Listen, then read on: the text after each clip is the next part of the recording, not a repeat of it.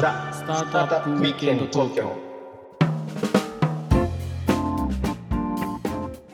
はい、皆さんこんにちは。こんにちは、ロックウィステリアのフッティです。ひろきちゃんです。はい、えー今日もザ・スタートアップウィークエンド東京の時間がやってまいりました。わお。はい。で、えー今日のゲストなんですけども、ちょっとはい。驚きますよ。はい。あの前回ね、僕とひろきちゃんでえやった話題覚えてます？ー、えーっとですね、まあいろいろ話したけど、ファイナンスのことやったね、結構ね、はいがっちり。あの ECF の話題について僕ら二人で話した回が、そうだね。はい、話した回があったじゃないですか。うん、ちょっと前にね。うん。で、えーそのお回を聞いてくださっていたはい。なんと ECF を実際にやられてる会社の社長さんがですねなんと。待て待てとはい。あのこれじゃちょっと話が足りないんじゃないかと、そうだね。うんはい、いうことで、えー乗り込んできてくださったということなんでちょっとご紹介早速、はい、しちゃおうと思います。はい、はいえー、e クラウド株式会社代表取締役の、えー、畑江直彦さんです。お、畑江さんよろしくお願いします。大ですお願いします。はい、ありがとうございます。わざわざお越しいただいて。こちらこそよろしくお願いします、ひろきちゃんあれだよ、あの畑江さん僕らのやつをはい。2回聞いてくださったそうですよ。なんとねこの、まあ、人気番組ですから、まあ、それもおかしくはないと思ってましたけどもまさかねあの畑井さんのような大物が聞いていただいてるとは夢にも思わなくてすすごい嬉しいですねちょっと。はい、2回聞きましたとメッセージをいただきましたけど、いや畑井さん合ってますか？はい2回聞いてからですねちょっと1回目聞いてよあれなんかもっと話したいなと思ってはいはいはい。はいで思わず2回聞いてちょっとこれもうちょっと話させてくれということでご連絡させていただきました。確かにあまああの当事者じゃない2人がね、まあひろきちゃんどっちかっていうとあれだもんね、起業家だからうん、あの理由を検討する立場でもあるからね、そうね。あの当事者であるんだけど、僕なんかは全然当事者じゃないのが勝手にこう喋ってただけなんで。ま あ今日ね。ちょっと詳しく聞いてみたいなと。そうそうそう、ねいろいろもうね、もう e クラウドさんといえば、ね、株式取得型とクラウドファンディングのもうあの最前線走られてる方ですんで、はい、いろいろ聞きたいなと思うんですけど、まあ、まずはちょっと冒頭ざっくりとこう今のご状況というか、まあうんそのあたりちょっと畑井さんにお話しいただいても大丈夫ですか？はい。えっと、e クラウド株式会社という会社をですね、2018年の7月に創業しまして、えー株式投資型クラウドファンディングをですね、まあ、もっと世の中にこう広めようという形で、えーやってます。で、創業して3年半ぐらい経つんですけど、えっと、半分ぐらい、2年間ぐらいは開業準備という形で、あの株式投資型クラウドファンディングってあのは誰でもあの参入できる事業ではなくて、えっとまあ、金融庁に対する登録っていうのがこう必要という事業になってます。2年はその下積み期間というかですね開業準備期間という形で営業開始してからまあ2年弱ぐらいという感じでまあ時間軸になってます。でこれまではまあ10社ぐらいのですねあの資金調達支援をしてきていて、えっと、まあ平均でまあ3000万以上ぐらいですかねの資金調達をえーまあやってるという形ですね。でまあベンチャーとしてあのベンチャーキャピタルとかエンジェル投資家とかがこれまで投資をしてきたこう市場なんですけどあの選択肢がまだまだ少ないなと、えーまあ、いろんな調達方法があった方が起業家あのがそのフェーズとか、えー自分たちがやってる事業に向いてる調達方法とかを選んで、え調達すればいいと思ってるのでまだまだもっともっと世の中に種類がこう増えたらいいなということで、えなんかこれから伸びそうなこの領域に目をつけてですね参入したっていうのが e クラウドですね。えーと特徴的なとこいくつかあって、えっとまあ、株主にですね、まあ、ちゃんと大手の金融機関を入れてしっかりとした、えーまあ、守備もこうやりながら、えー参入しようという形で創業期にあの大和証券グループにですねお世話になってまああの今もちろんお世話になってるんですけれども、えー創業期から立ち上げのいろんな、えーところをですねこうサポートしてもらって参入したというちょっと変わったベンチャーという感じかなと思います。はいありがとうございますあの登録に2年かかるんですねそうですね2年ぐらいかかりましたね。ビジネスやるためにってことですよねこれやらないと、はい、もうそもそもビジネスできないできないですね。いやこれひろきちゃん長いよね2年って。まあ2年っていうのはね何もできなくてこう準備っていうのはねなんかしかもこれおかみが決めることだからやるしかないって感じですよねでもね。そうですね。もうやるしかないと。あまあよくも悪くもそこが一個参入障壁で。確かに。で結構あのそこの参入までにまああの億単位のお金ちょっとこう使ってるっていう。まあなんか僕なんかこう要はさ金融の素人がやろうってなっても多分その金融庁というかそういった監督の役所にダメだって言われちゃうような業種ですよね多分ね。そうですね。あの、まあ、要件の中にいくつかあって、えっと、まあ、証券業経験、あの、証券会社に何年以上、こういったポジションでやってた人を、こことこことこことここに置きなさいみたいな、ああいう要件が結構、まあ、いろいろとあって、まあ、そこを満たさないと、こう、参入できないと。はい。あかそういう参入を計画ねご計画されて残念ながらあのか募集開始に至らなかった会社さんってまああったと思うんですけどそういうところっていうのはやっぱりその人が揃わなかったりしたってことなんですか？そそういうわけでもないんですか？とですね、一応あの6社これまでにその金融庁に対して登録をした、はい。まあ、事業者がいてそうですね、えっとまあ、何社かは本当にほとんど案件出せずに、えー廃業というかですね休業みたいな形の状況になっていて、まあ、参入のところも一つ壁がこうありますし参入する時にもあの起業家のその、えー調達をサポートするっていう側面と投資家を一定集めといてその人たちとマッチングするっていう側面があるので鶏卵問題もこうあってですね割とこう参入に、はいえー登録金融庁への登録と参入方法みたいなところがちょっとこう、えーまあ、大変というそういう形の事業かなと思いますね。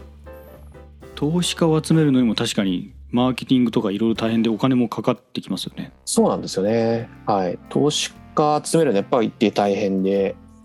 で、えっと、まあ我々は、その、あの、まあ大和証券にもお世話になってるとかあったんで、そういうところからも、あの、送客してもらったりとか、あと途中からの、クレディセゾンさんです、あの、カード会社とかも、あの、間接的に株主になってもらったんで、そういうところからも、えー株主候補の方々を送客どんどんしてもらって、まあ土台を結構作れたっていうところが、あの、大きかったかなと思いますね。なんか今思いましたけどあれですねあのちょっとそのなんかこうこれをやるぞっていう志がないとなかなかこうできないというかね実はお金ってその少額ちょこちょこ集める一口も例えば100万とか1000万単位の一口もまあ一口は一口だからなんかそういったこうなんて言うんだろうクラウド型でこういろんな人に出資してもらうっていうことがこう価値を生むっていうなんかこう強い何かがないとちょっとこう折れそうだなって今の話聞いて思いました。そうですね、まあ、大きな意義としてはあの我々あのベンチャー投資のお金をもっともっとまあ増やそうと。あの企業家にとっては選択肢を増やす。世の中的なお金の流れでいくと大きなお金を動かそうと思っていて、まあ、目をつけているのが、まあ、個人のあの金融資産っていうところなんですよね。あの2000兆あの日本で今あると言われてコロナで200兆ぐらい増えて2000兆にもなってるんですけど1%動かせば20兆だと。で2%動かすともう40兆っていうお金でえっと、アメリカのベンチャー投資のお金ってそれぐらいあるんですよね。今もう50兆とか超えたとか、なんかそれぐらいの水準にこうなってきてるんで、えっと、なんかそれぐらいのポテンシャルとかパワーっていうのが個人の金融資産、ちょっと一部動かすだけでもあると思っていて、なんかそういうことができると、日本のベンチャーのエコシステムがもっともっと豊かになるかなと思ってて、日本言ってもまだ1兆ないんですよね。お金が今、去年8000億とか。なんかそんなもんなんで、えっと、なんか新たな大きなこうお金の流れっていうのを個人のところからこう作っていって、あのよりいろんな多様なベンチャーがいろんな調達方法にチャレンジこうできるようにこうなる、まあ、一つの手法になっていきたいなっていう考え方ですね。まあそうすると結構その投資家さん集められてやっと募集も始まってまあやっていくわけですけど業界全体のそのなんていうんですかね課題感っていうところでいくと、まあ、やっぱりそのこう IPO にいかにこう早くどっかのスタートアップが到達してほしいみたいなところかなと僕なんか思うんですけどそのあたりどういうふうに感じてらっしゃいますか？そうですね分かりやすいのはまあ IPO だと思いますしあとはまあ大型の MA というか、まあ、何倍にもまあリターンがこうあの出るような、えっと、M&A とかが、まあ、きちんとこう発生することで、えー投資家の方々にもあのすごくまあ魅力がよりこう伝わる。あの今はまあその可能性ということであの各社その投資案件をこの個人の方にご紹介したりするんですけれども、えーもうなんか分かりやすいシンボリックな事例をまあそろそろまあ生む時期だしあの生まれていい時期だというふうに思ってますのでそこは結構こう各プラットフォーマーがまあしのぎを削って、えーその後の、えーまあ、サポートとかですねいろいろこうやって、えーそういった分かりやすい事例があの出ると多くの起業家の方々にもああの会社がやった手法ねっていうふうにもなるし投資家の人にもあの時あの案件投資しとけば何倍とか何十倍の可能性があったのにみたいなことって分かりやすく伝わるということで、ようやく業界がこう一巡するみたいなタイミングになるのかなとは思っていて、なんかそういったもうシンボリックな事例ですね、を生むっていうことが大事かなと思ってますね。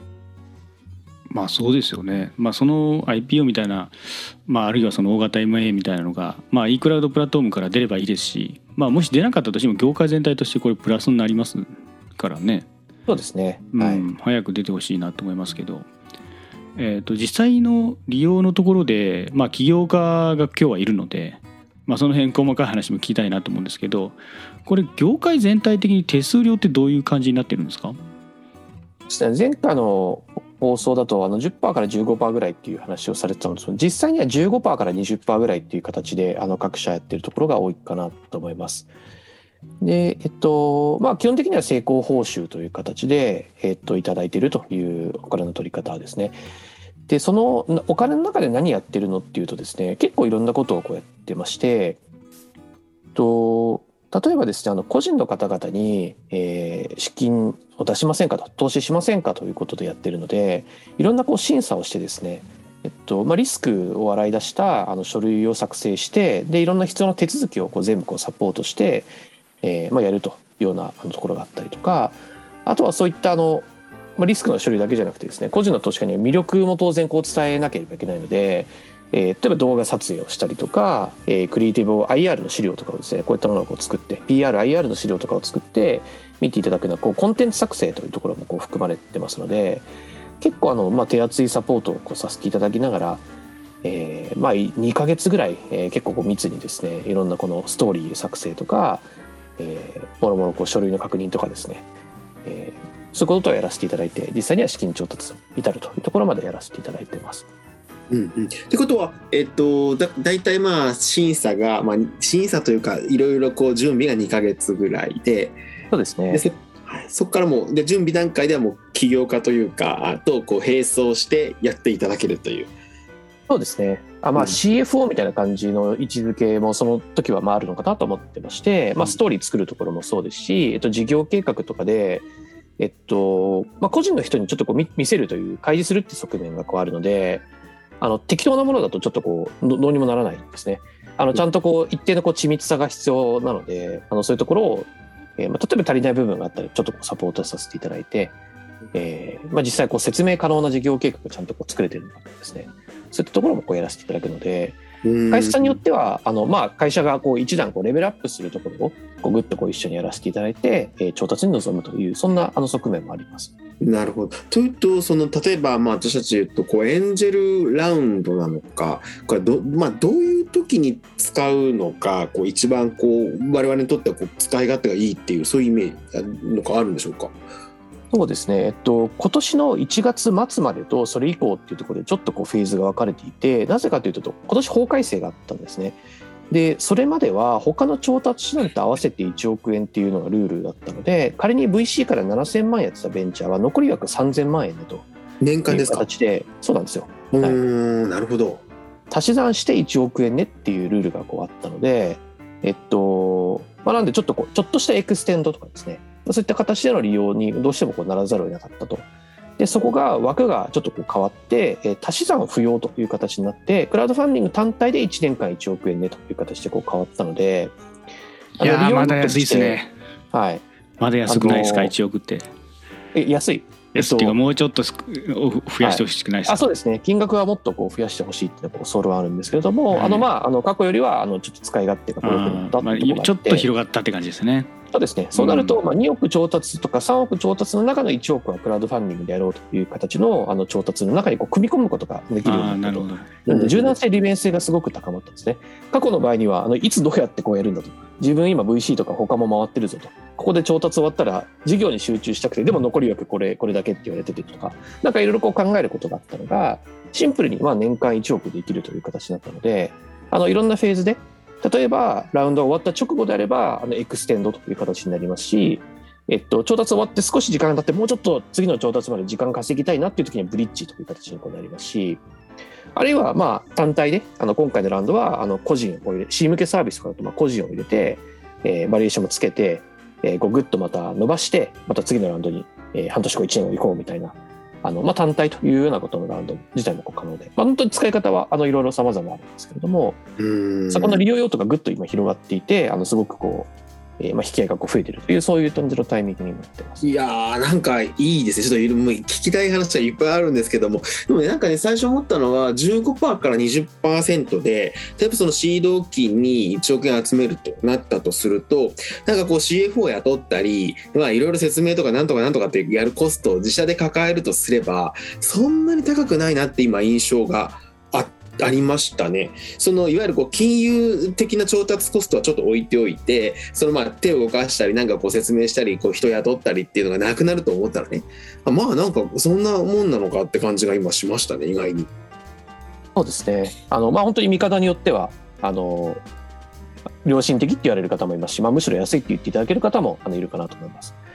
で結構あの PR 効果とかもあるんで、まあ、調達プラスやっぱいろんなアルファの効果っていうのをこうどう引き出すかっていうのは僕らもこう大事にしていて調達っていうだけであればあのベンチャーキャピタルもいればエンジェルもいればあの銀行融資もあるしいろんな本当に手法がすでにあるんでそこだけだともうあのまあコモディティでありうん。あの差別化自体はそんなにまあないと思うんですよね。で、まあ、クラウドファンディングやっぱり良さは多くの方々にまあ見ていただける機会であり多くの方々をちょっとずつのこうステークホルダーにこう巻き込むっていうあの側面があるのでなんかここをえー引き出したいというふうに起業家の方も思えるか？でそこがあのすごく負荷になっちゃうともちろんみんなやりたくないと思うのでそこを負荷を減らせるような我々こういろんなこうサポートをさせていただいたりとかノウハウ提供をこうさせていただいてもうちゃんとしたこうエネルギーとかパワーにしていただくというところがまあ大事かなと思ってまして結構そこを徹底してやってきてるっていうところがありますね。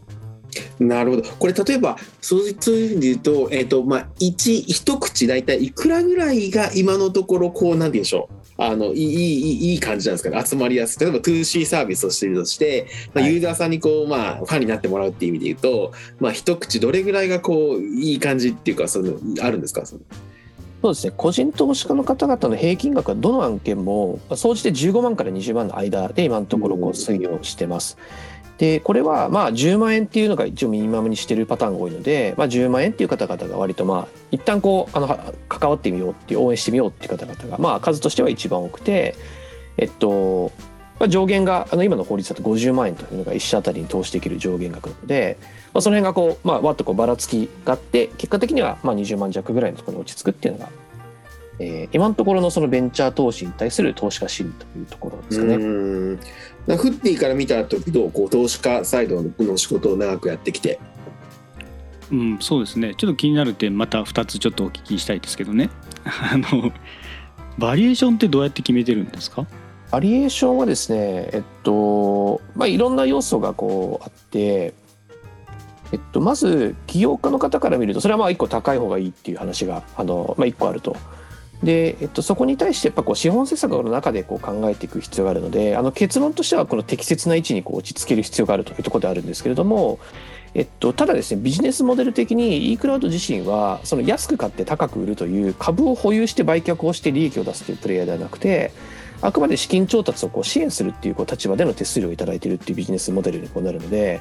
そこをあの起業家の方と目線を合わせてあるいは投資家の期待ともこう目線を合わせて、まあ、これぐらいがこうフェアなんじゃないかという形で、えっと、お話しできるような、えーまあ、ポジションにいると思ってるんでその中であのご相談させていただいて決めさせていただいてます。今ってあの例えば上場時のあの株価とかもちょっとこう問題になってるんですけどあれは結局あのまあ証券会社が一定そのお世話になってる顧客に対してまあ一定の株でまあ上場時にこう株をこう買ってもらってまあすぐちゃんとこうリターンを出したいみたいな側面もあるんでちょっとこうディスカウントが効きやすいモデルだっていうふうにも言われたりするんですけれども我々はそういうようなやり方はこうなんか直後にこう値動きする性質のものでもないのでなんかこうえーすごく安く調整するメリットっていうのは僕らが買いを株を保有するわけではないっていうところと顧客にこうすぐリターンを返すっていう側面もあのないのでうん、なんかその辺があの違う、えーモデルなのかなというふうに思います。なるほど。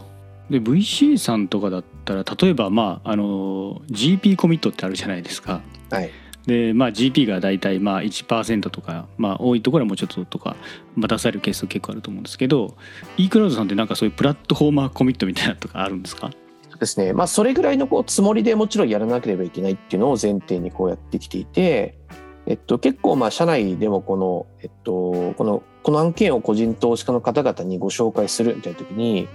自分自身も本当にこれ株買いたいか？あの担当がその投資したいか？みたいな目線っていうのはすごくこう大事にこうしていてあの実際にこうまあ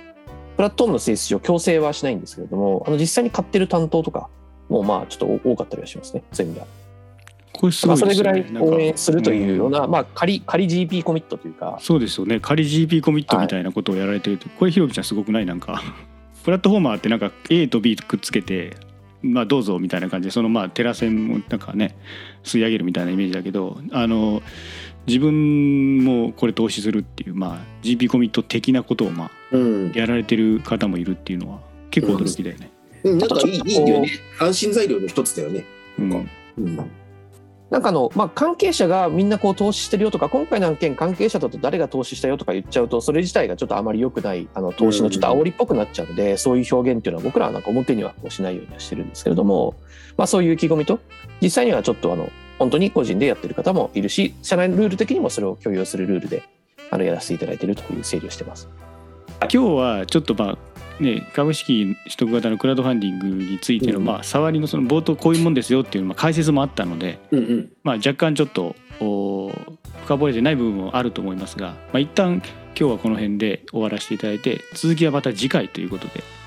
そうねもう意外とやっぱり知らない人が多いからさ、うん。この調達方法って。なんかすごい聞いてる人のためになななった気がする。僕のためになったし一番はい。はいわかりました。じゃああー一旦今日はこの辺で、えーはい。失礼させていただこうと思います。はい。皆さんどうもありがとうございました。ありがとうございました。ありがとうございました。